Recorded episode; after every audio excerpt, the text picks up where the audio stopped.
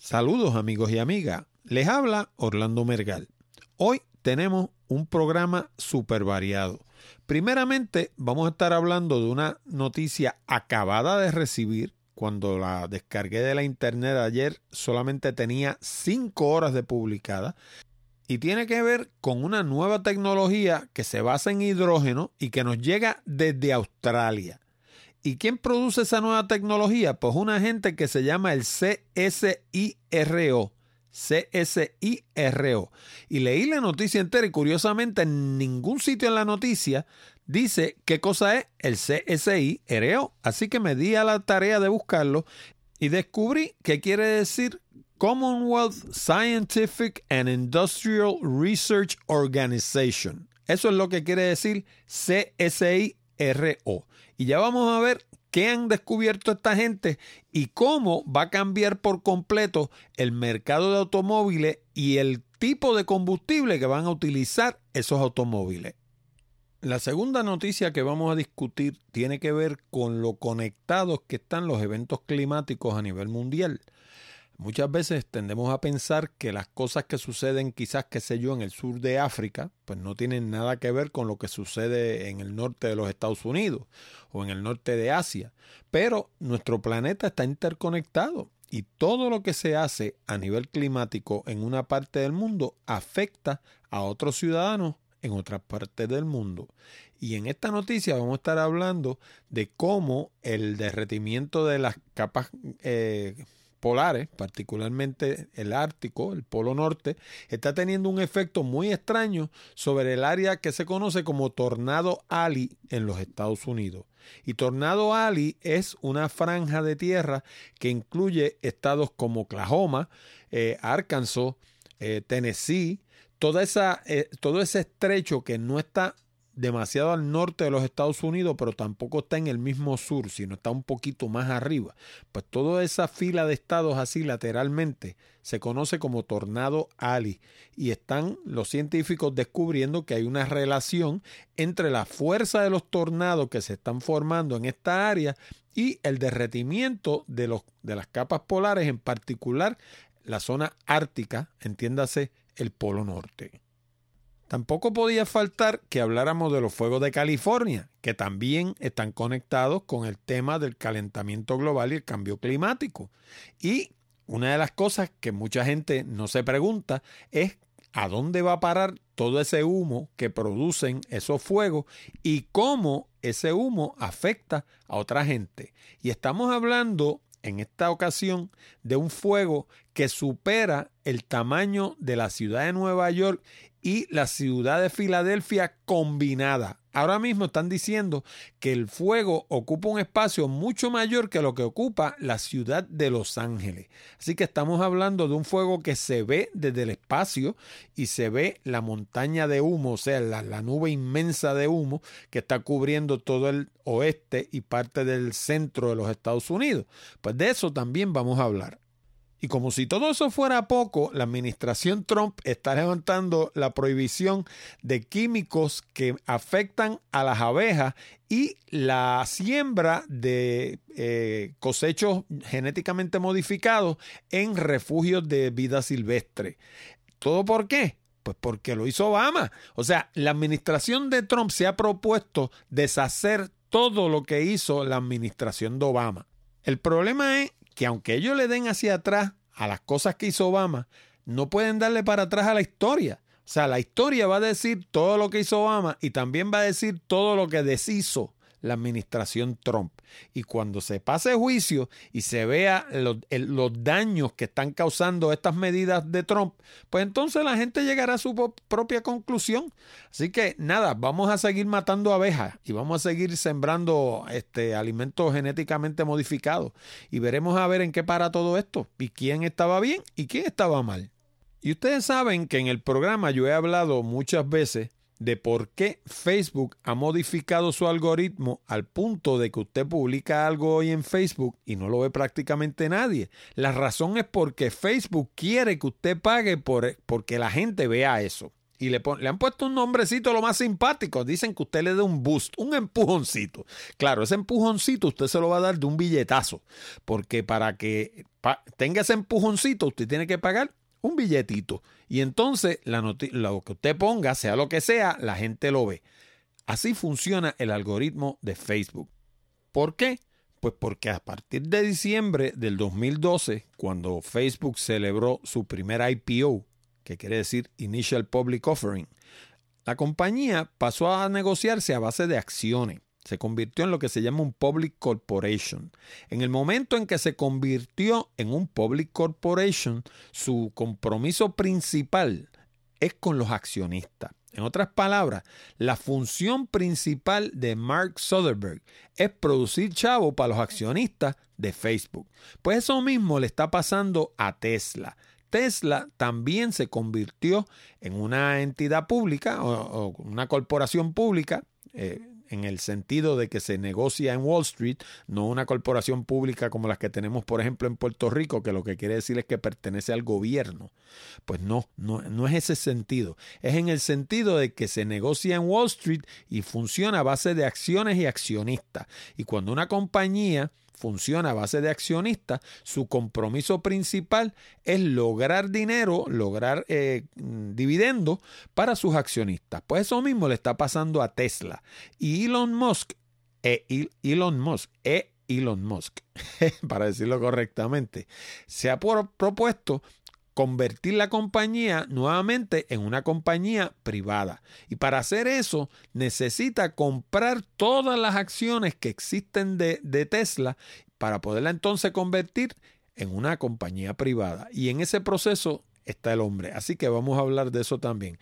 Y por último, curiosamente, la semana pasada yo les estuve hablando de cómo eh, Apple se convirtió en la primera compañía en lograr un trillón de dólares en venta, pero a la misma vez tiene un segmento de sus clientes descontento, que es el segmento de clientes que compramos máquinas Macintosh. Y estuve hablando, entre otras cosas, de la torre que producía Apple, que se llamaba la Mac Pro, y que mucha gente le llaman eh, cariñosamente el cheese grater.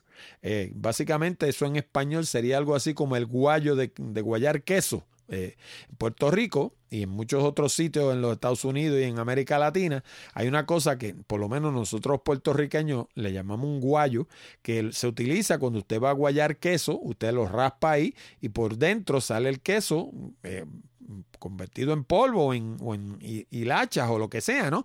Pues eso eh, la gente que son usuarios de Macintosh en los Estados Unidos le pusieron a esa máquina por la forma que tenía al frente, que era un panel lleno de muchos rotitos, le pusieron el cheese grater.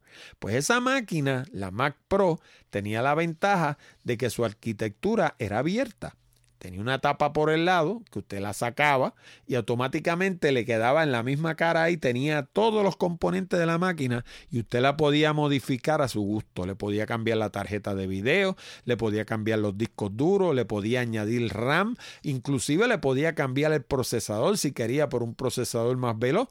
Las máquinas de hoy en día no tienen nada de eso. Las máquinas de hoy en día son cerradas y en muchos casos son hasta desechables, porque muchas de estas Macintosh que están saliendo laptops portátiles son pegadas.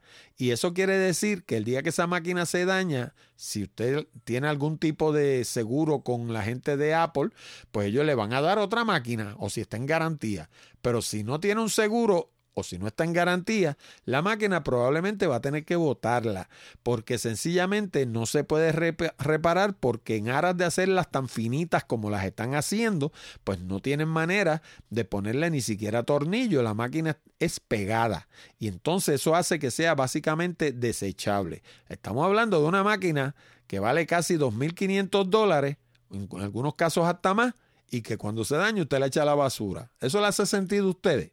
A mí no me hace ninguno. Por eso yo tengo una máquina más viejita que sí le puedo dar servicio. Y mucha gente lo que están haciendo, e inclusive yo lo he pensado en ocasiones, es que están diciendo que su próxima máquina cuando se le dañe su Mac va a ser una PC. O sea, mucha gente está brincando hacia el mundo de la PC buscando máquinas que se puedan abrir y que se puedan modificar y que se le pueda dar servicio y cambiarle las piezas cuando se le dañen. Porque de lo contrario, usted tiene una máquina desechable. Pues de eso también vamos a hablar y curiosamente sale esa noticia una semana después que yo lo dije en el programa la semana pasada. Pero antes de continuar con el programa, quiero darle gracias a los mecenas del programa, empezando por el señor David Blumenthal, Mika Robbins y S. Edmondson, quienes son las personas que hasta el momento se han registrado como donantes del programa. Como recordarás, para, eh, para eh, registrarte como donante del programa, todo lo que tienes que hacer es ir hablando de tecnología.com diagonal donativos y allí vas a encontrar un botón a la parte de abajo que dice hacer donativo que te permite hacer un donativo de una sola vez o hacer una contribución mensual al programa que como sabes pues se van acumulando y por lo menos le dan un aliciente a uno para seguir haciendo el programa. Eh, de ahora en adelante, yo lo que voy a hacer es que todas las personas que donen al programa, yo los voy a mencionar en cada programa que grabe, porque ya que ellos están cooperando conmigo, yo no puedo más que reconocerle que están cooperando conmigo. Así que por eso, nuevamente mencioné al señor David Blumenthal, a Mika Robbins y a ese Edmondson. Oye, ¿quieres aprender a redactar? Visita www.redaccioneficaz.com. Y como les dije, esta primera noticia nos llega de Australia. Eh, mucha gente piensa, uno le dice que llega de Australia, dicen, Australia, eso por allá tan lejos. Pues sepan ustedes que Australia es uno de los países que más early adopters tiene a nivel mundial. Eso lo que quiere decir es que los australianos cuando sale una nueva tecnología la abrazan casi al, momento. O sea, son bien eh, pro nuevas tecnologías, las abrazan de inmediato y se lanzan y las, las intentan, las prueban. O sea, no son tan tímidos como son los americanos o como somos nosotros los puertorriqueños u otros países, que sencillamente esperamos a que los pioneros cojan los flechazos, como he dicho yo en el programa. Eh, eso es una analogía que viene del mundo de los vaqueros. Los pioneros pues eran la gente que iban al frente colonizando nuevas tierras y básicamente quitándoselas a los indios, porque eso era lo que hacían. Y por eso era que los pioneros eran los que cogían los flechazos. Luego que los pioneros le quitaban las tierras a los indios, entonces venía toda la otra ola de gente más tímida que venían detrás a colonizar las tierras que ya los pioneros habían eh, capturado, ¿no? Pues en el caso de Australia, los australianos en ese aspecto son pioneros. Los australianos cada vez que salen nuevas tecnologías, ellos las abrazan de inmediato. Y esta nueva tecnología, pues curiosamente, la han, la han inventado ellos. La inventó el CSIRO, que como les dije, es el Commonwealth Scientific and Industrial Research Organization es una organización de Australia que acaba de inventar una manera de transportar hidrógeno de manera segura.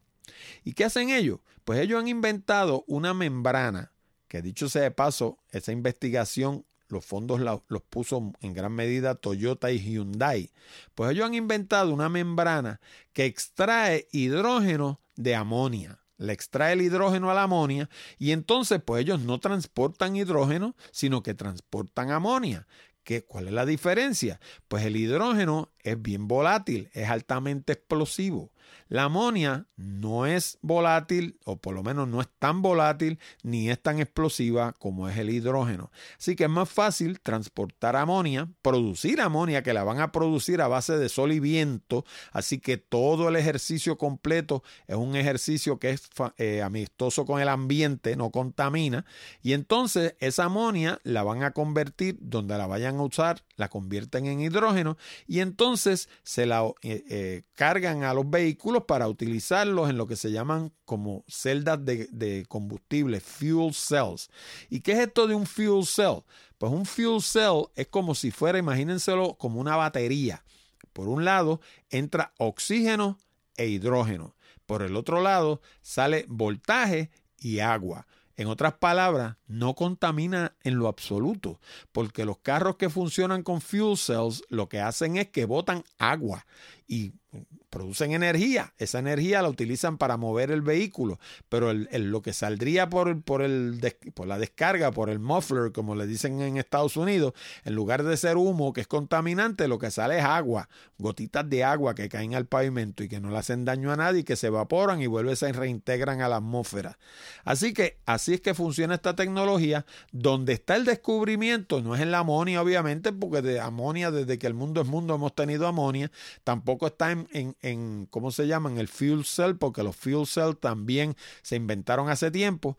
Donde está la innovación es en la membrana que ellos han desarrollado que es capaz de extraer hidrógeno de la amonia.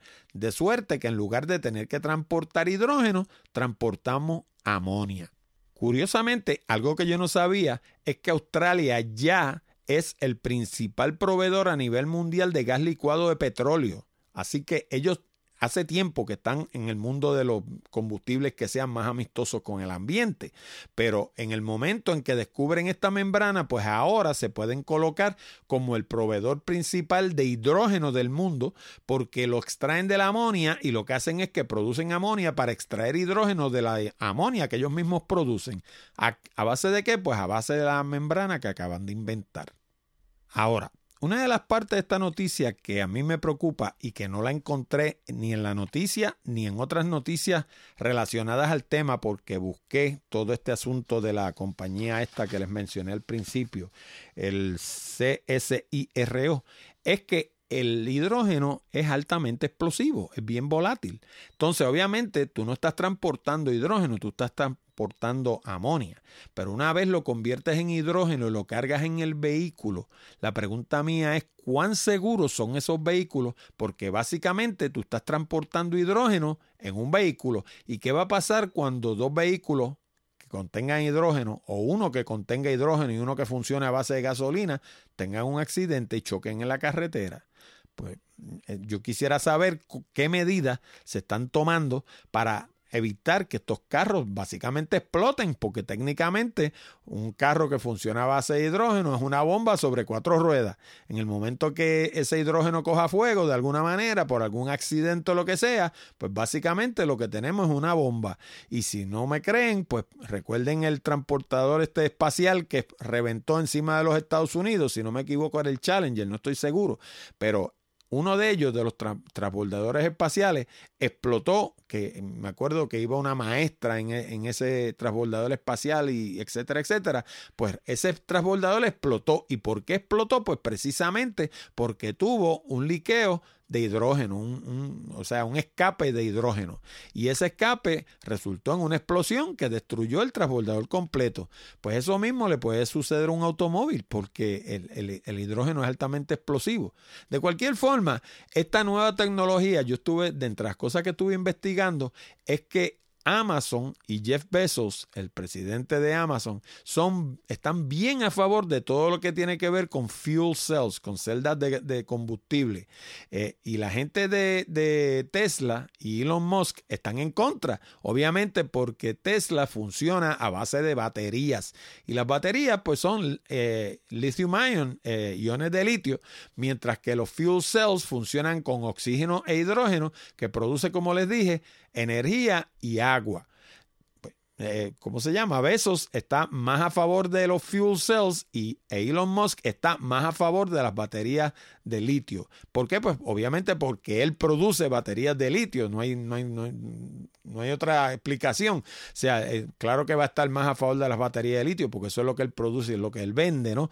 Pero detrás del de, asunto este de los fuel cells está la gente de Amazon que compraron calladitos una compañía que se dedica producir fuel cells. Así que Básicamente Amazon va a, impulsar esta tecnología porque tienen algo invertido en el negocio, ¿no? Ellos están en el mundo de los fuel cells calladitos, una compañía que tiene otro nombre que no se llama Amazon ni nada por el estilo, pero que Amazon tiene dinero allí. Así que por eso es que eh, Bezos está a favor de los fuel cells, mientras que Musk está a favor de las baterías de lithium ion o iones de litio.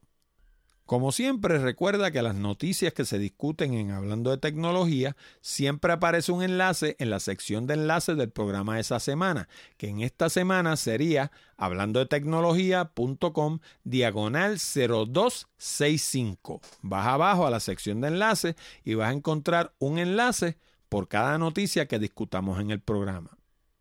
Y al comienzo del programa yo les estaba hablando de la forma en que las cosas que suceden en una parte del planeta afectan las cosas que suceden en otra parte.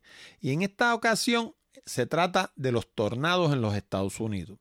En los Estados Unidos hay una banda de estados que son los más que se afectan por los tornados. Y esos estados se conocen como Tornado Alley, el callejón de los tornados. Y ahí está Oklahoma, ahí está Arkansas, ahí está Tennessee, ahí está toda esa banda de estados que están de este a oeste de los Estados Unidos a esa más o menos latitud, pues son los que se conocen como Tornado Alley. Pues ¿qué pasa? Los investigadores han descubierto que con la reducción del hielo en, el, en la zona del Ártico, pues se están dando menos tornados en Tornado Alley. Y se han preguntado por qué, qué relación hay entre el hielo del Polo Norte y los tornados. Pues resulta que los tornados se forman a base de dos cosas. Se forman a base de humedad y se, se, basan a base de vientos, lo que le llaman vientos cortantes.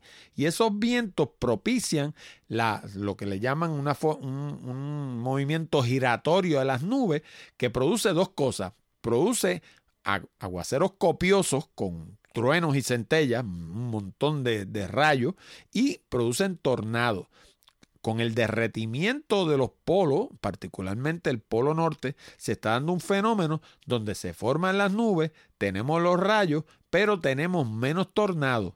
Y los investigadores aducen que se debe a que con el derretimiento de los pues, de las capas polares, particularmente el polo norte, pues entonces esos vientos cortantes se están moviendo más hacia el norte, esos vientos fríos. Y entonces eso hace que tengamos los aguaceros porque seguimos teniendo la humedad, tenemos los rayos, pero no tenemos los tornados. Los tornados se están produciendo más al norte, en los estados del norte, de nuevo en una banda horizontal así, en una latitud, pero en lugar de estarse dando en Tornado Alley y en Kansas y todos esos estados de por ahí, se están dando más al norte.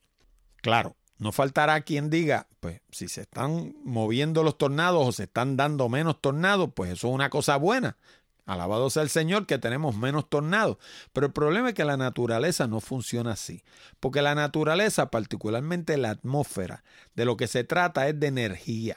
Y usted tiene energía flotando en la atmósfera que si usted no la tiene de una manera causando daño en un sitio, la va a tener de otra manera causando daño en otro sitio. Y eso es lo que está pasando, por ejemplo, ahora mismo en California. En California tenemos unos fuegos forestales sin precedentes que están quemando básicamente el estado y ahora mismo tenemos un fuego que es más grande que la ciudad de Los Ángeles. Y eso es esos fuegos, aparte claro está de que queman bosques y destruyen propiedades y todo lo que cogen a su paso, también está el problema de que producen humo tóxico que no solamente afecta a los californianos, sino que afecta a todos los demás estados que rodean a California, porque ese humo se lo lleva el viento. Y entonces pues tenemos ese humo en Las Vegas y lo tenemos en todos los estados que rodean a California. De hecho, en estos días estuve viendo un documental excelente que se llama Water and Power, a California Heist, y está disponible en Netflix, en la versión digital, la, la, versión online. Así que todos aquellos de ustedes que tengan esa versión de Netflix lo pueden ver sin ningún problema. En el caso mío, yo tengo las dos. Tengo la versión online y tengo también la versión en DVD, que me envían tres DVD, me los envían de tres en tres. Y pues Puedo también verlo en DVD si quiero. Pero en este caso, pues lo vi online. Es un documental excelente y de lo que trata es de cómo California es un estado extremadamente rico. De hecho, es la economía, octava economía más grande del mundo. Pero tiene una peculiaridad. California no tiene agua. Tiene dos ciudades de clase mundial, que son San Francisco y Los Ángeles, pero el agua de California, la poca que tiene, está concentrada en el norte del estado. Entonces, la ciencia en California ha sido cómo llevar agua de donde hay a donde no hay. De forma que haya agua en todo el estado, pero ¿qué sucede? Que la gente que controla el agua controla el dinero, básicamente, porque sin agua no se puede existir. Y entonces hay una gente que se están lucrando de eso para eh, ¿cómo se llama? Es desarrollar plantaciones de cosas que normalmente no existirían por no haber agua.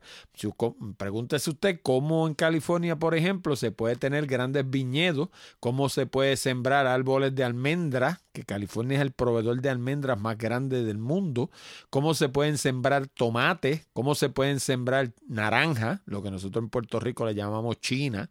Eh, son frutos que consumen muchísima agua en un estado donde no hay agua.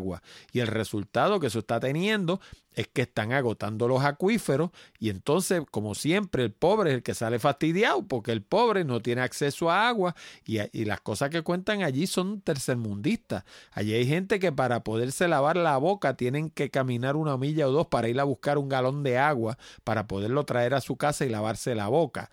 Hay gente que se tiene que bañar un día sí, un día no, porque no tienen agua para bañarse.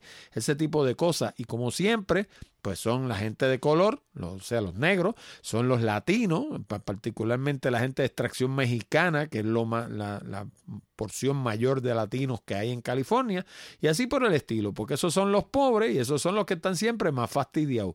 Mientras tanto, la gente con recursos, esos sí tienen acceso al agua para regar grandes plantaciones y sembrar, como les digo, chinas y uvas y almendras y todo ese tipo de frutos que requieren de mucha agua para existir.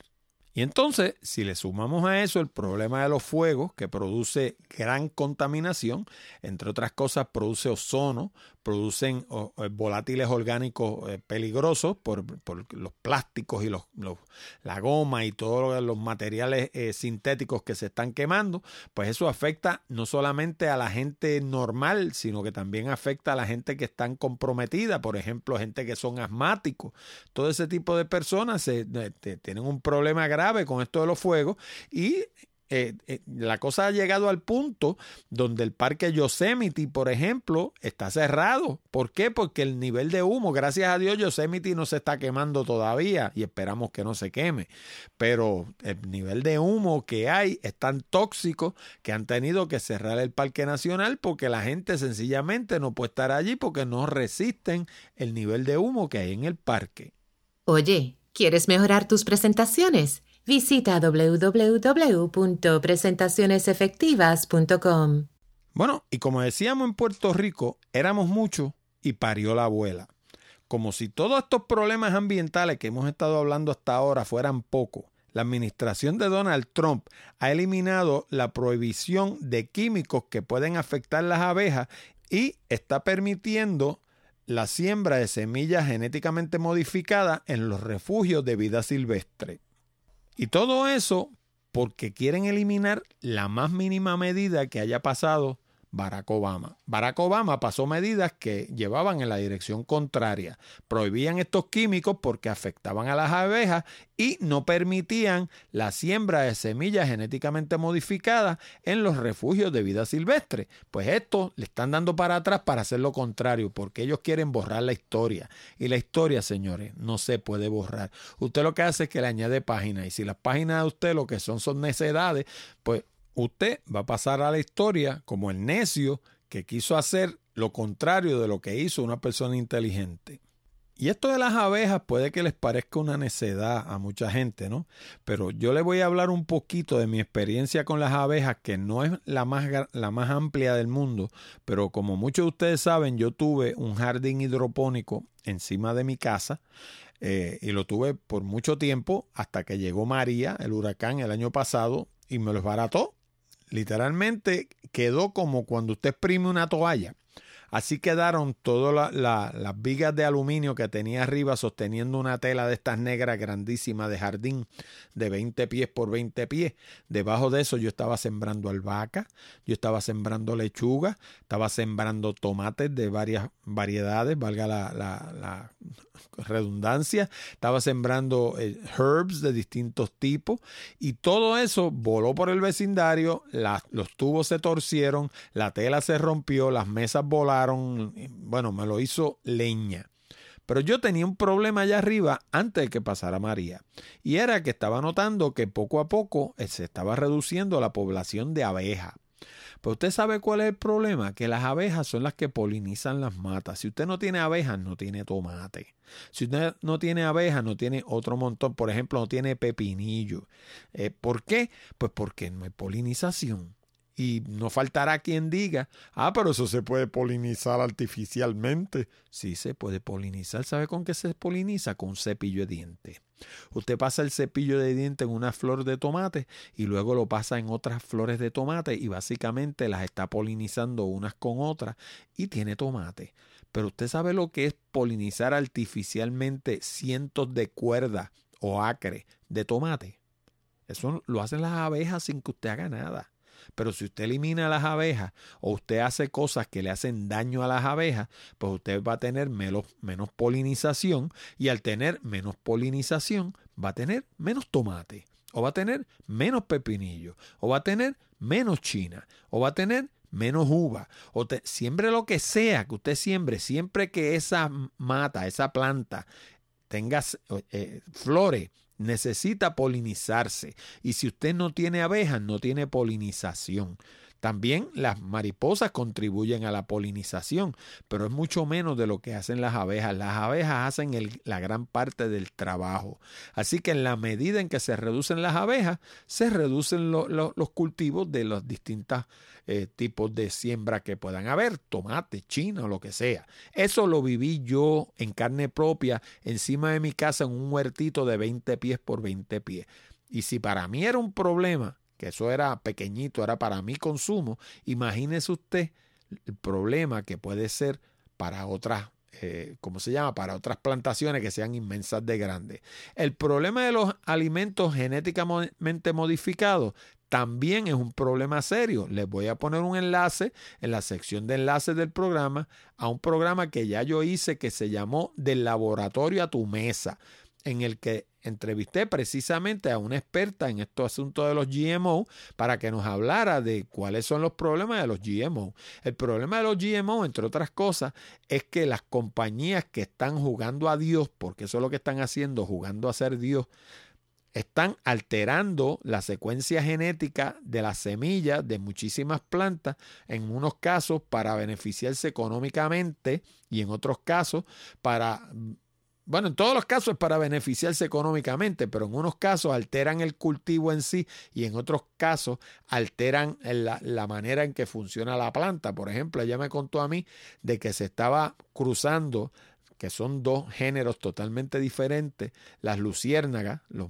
animalitos estos que vuelan, que brillan en lo oscuro estaban utilizando el gene que hace que ese animalito brille en lo oscuro para ponérselo a mazorca, para que brillen en lo oscuro, para que los peones las puedan recoger de noche. Imagínese usted eso.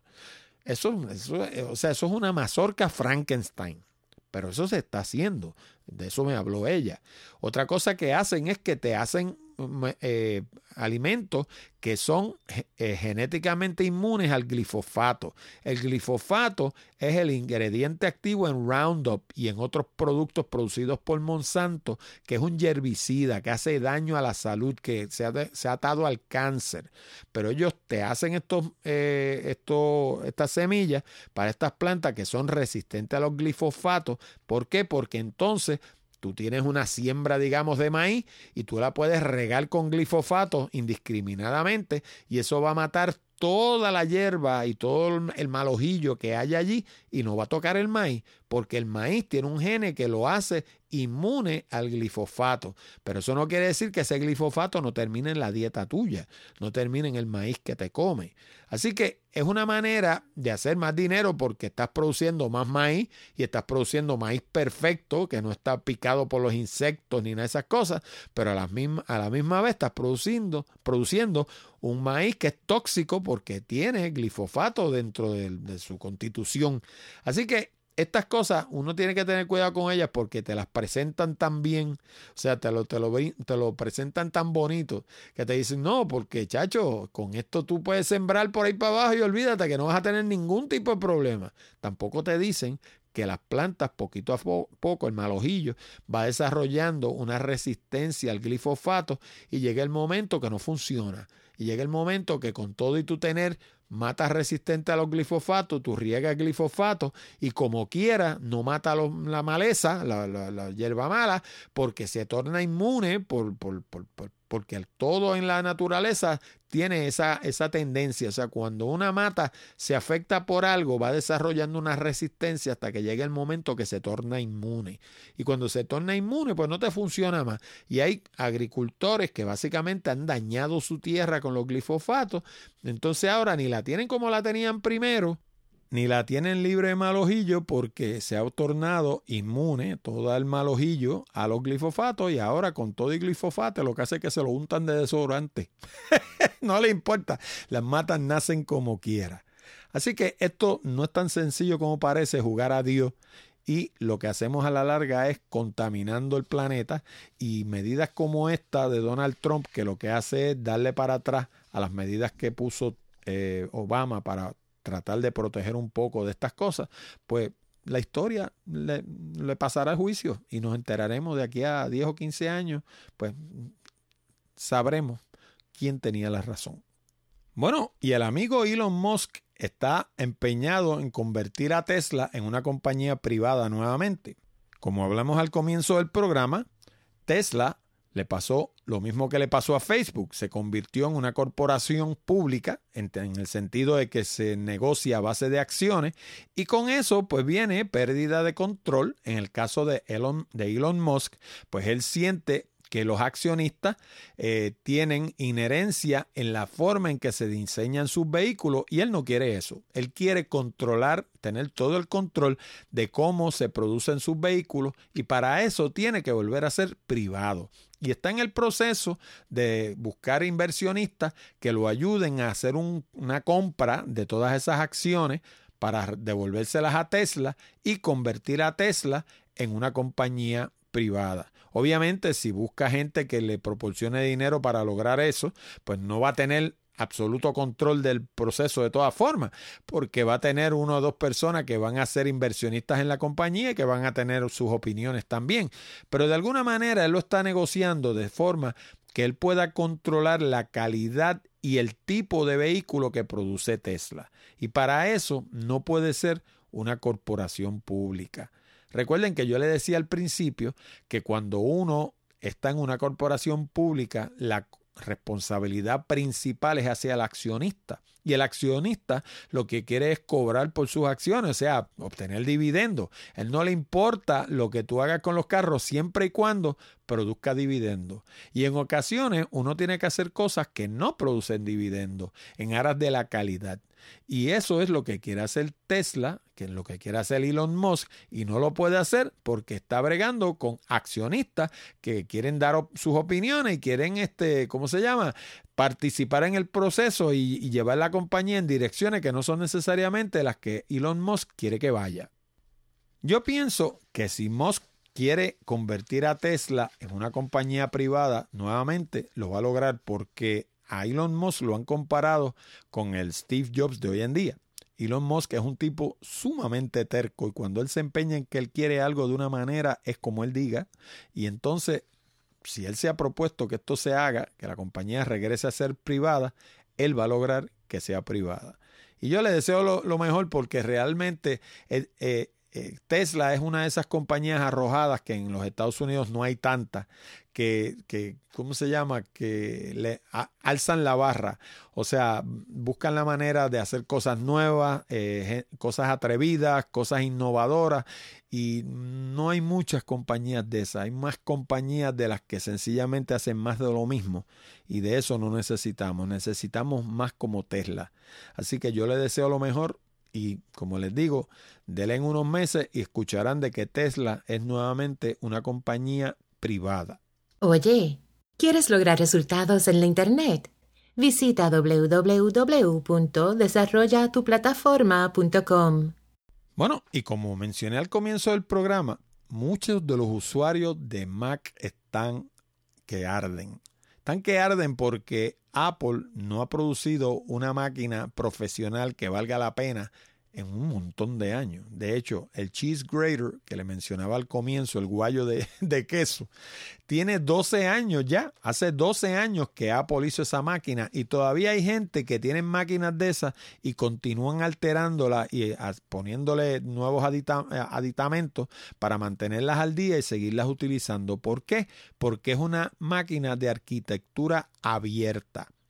De hecho, hoy en día uno no tiende a ver casi torres y las torres que ve casi todas son Windows. Pero la Mac Pro precisamente era una torre y era una torre que tenía una tapa por el lado que salía con una sola manecilla. Tenía una manecilla por la parte de atrás que usted la levantaba, alaba esa tapa y toda la máquina le quedaba de frente.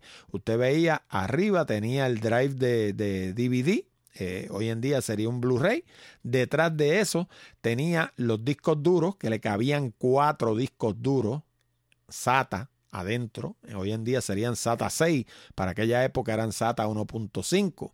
Las más últimas que salieron tenían SATA 3, pero hoy en día sería SATA 6 o inclusive no sería ni SATA, a lo mejor serían SSD, que serían este, discos eh, eh, flash, a base de tecnología flash, no serían discos rotativos, pero le cabían cuatro. Debajo de eso tenía la memoria y a la parte de al lado tenía el procesador que iba en una tarjeta, lo que se llamaba un daughter card, una tarjeta eh, hija, que usted la podía remover y cambiarle el procesador a la máquina por un procesador más poderoso. La última que salió tenía 12 procesadores. Debajo de los procesadores tenía entonces el RAM, que también quedaba ahí en la cara de uno, lo que tenía una tapita plástica, uno la sacaba y ahí estaban todas las tarjetas de RAM. Y por último, a la parte de abajo estaba la tarjeta madre y los abanicos que mantenían la máquina fría. Hubo un modelo que se enfriaba por líquido y esa salió malísima porque los radiadores se dañaban, el líquido le caía encima al motherboard, el motherboard se quemaba y se fue la máquina.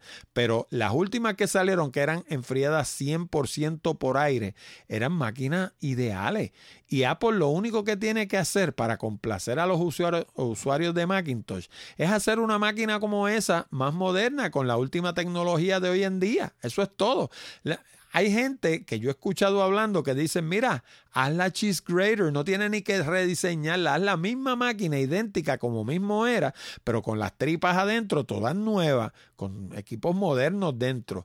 Pero por alguna razón Apple se ha salido del mercado profesional y eso no es bueno, porque como decía en el programa anterior, las máquinas de escritorio son las máquinas que se utilizan para producir contenido.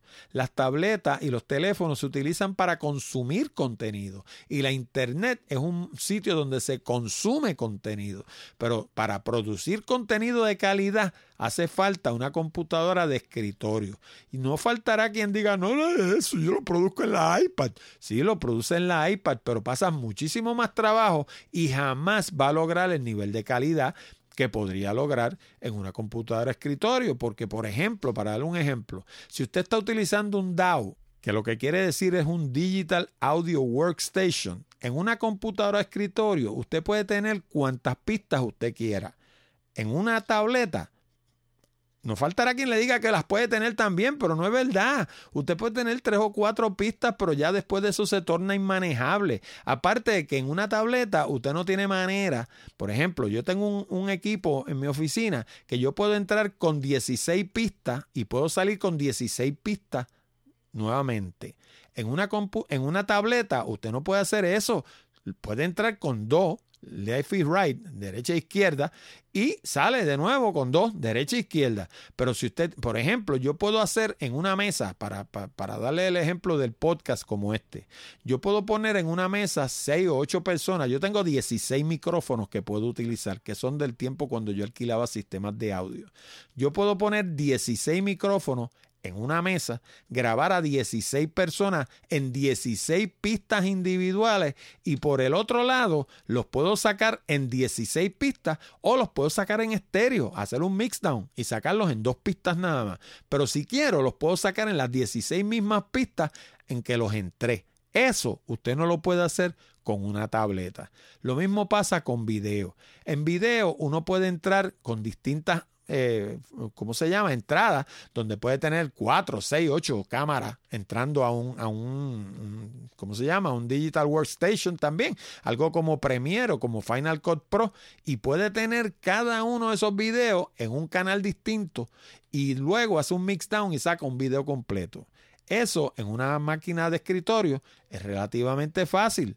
Claro, hay que saber lo que se está haciendo, pero se puede hacer con relativa facilidad. Si usted trata de hacer eso en una tableta, es imposible porque la tableta sencillamente no tiene el poder de computación para producir un video como ese. Y estamos hablando de 1080p. No se le ocurra hacerlo 4K, porque si lo trata de hacer 4K, se le va a trancar la tableta. Bueno, se le trancan las computadoras a uno si no son lo suficientemente poderosas.